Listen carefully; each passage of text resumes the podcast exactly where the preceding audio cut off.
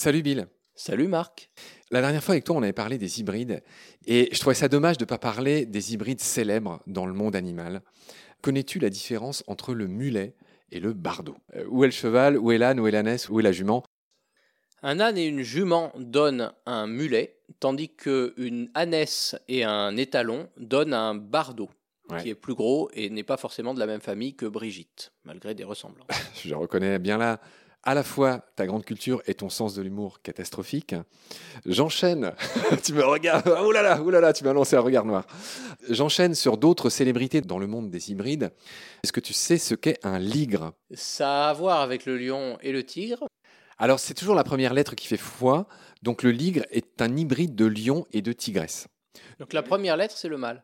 Voilà. Donc, de la même manière, le tigron. C'est l'hybride entre un tigre mâle et une lionne. D'accord, c'est ça, bien joué. Il se trouve que le ligre est le plus gros félin du monde. Cet hybride-là, il est partout sur Internet, tu regarderas, il y en a un qui est célèbre. Il est encore plus gros qu'un tigre de Sibérie, c'est vraiment un géant. Encore un cas de vigueur hybride. Alors, je sais pas s'il est vigoureux pour le coup, mais il est très gros. La vigueur n'est pas assimilable à la grosseur, mon oui, cher pas Bill. forcément.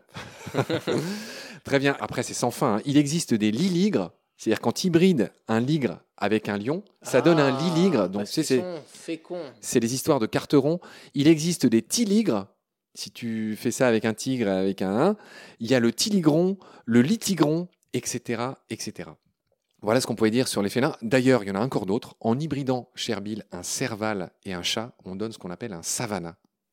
Oui, j'avais vu ça, c'est assez joli comme chat et c'est utilisé comme animal de compagnie. Il existe aussi le léopon. Et maintenant que tu as compris euh, la manip, tu vas nous dire ce que c'est, le léopon. Alors c'est un mâle de léopard, mais j'imagine que la femelle c'est une lionne? C'est exactement ça, bravo Bill. De même qu'il existe le lipard, c'est l'inverse. C'est le lion et la léoparde.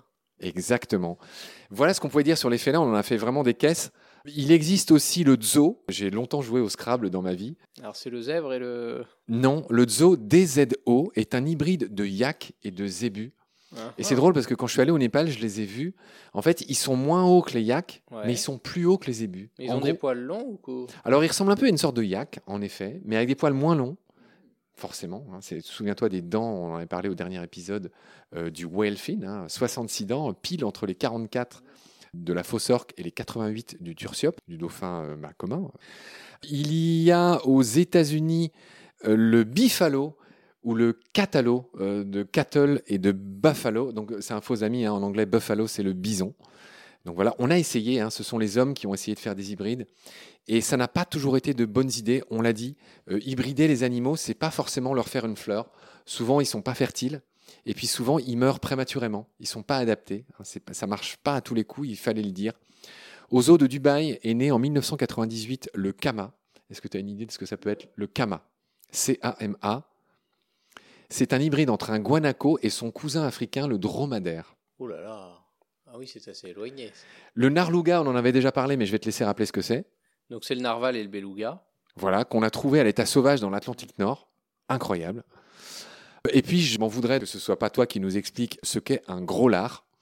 Ah, un gros lard, c'est un grizzly et un ours polaire pour grizzly et polar bear. Et au-delà de ça, si on le mentionne, c'est pas juste pour, pour la blague, pour se marrer, c'est que j'aimerais bien que tu nous expliques pourquoi on en retrouve de plus en plus de ces hybrides. Eh bien parce que les pauvres ours polaires sont obligés d'aller de plus en plus vers le sud pour essayer de trouver de la nourriture comme ils n'ont plus de banquise et surtout les ours euh, bruns vont aussi de plus en plus vers le nord puisqu'il n'y a plus de banquise et qu'ils peuvent aller y chasser. Tu l'as très bien expliqué, Bill. Merci pour cette lumière-là aussi. Je vais finir sur les coy wolf, euh, les coy loups en français. Ah ah, as- coyote et loup. Ouais, et voilà, ceux-là s'hybrident aussi.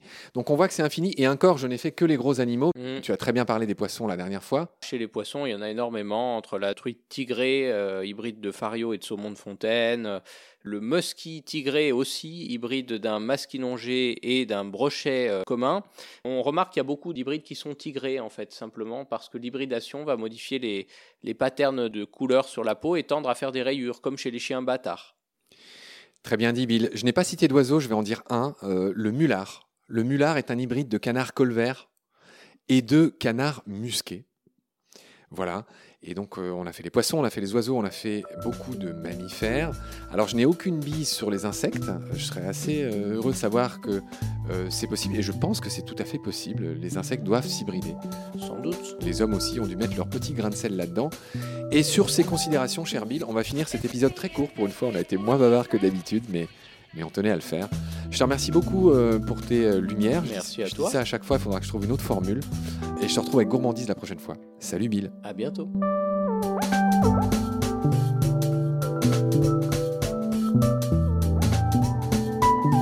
L'océan, c'est la vie. C'est-à-dire que notre vie est intimement liée à la vie de l'océan. Voilà, c'est ça, pour moi, la seule chose qui compte.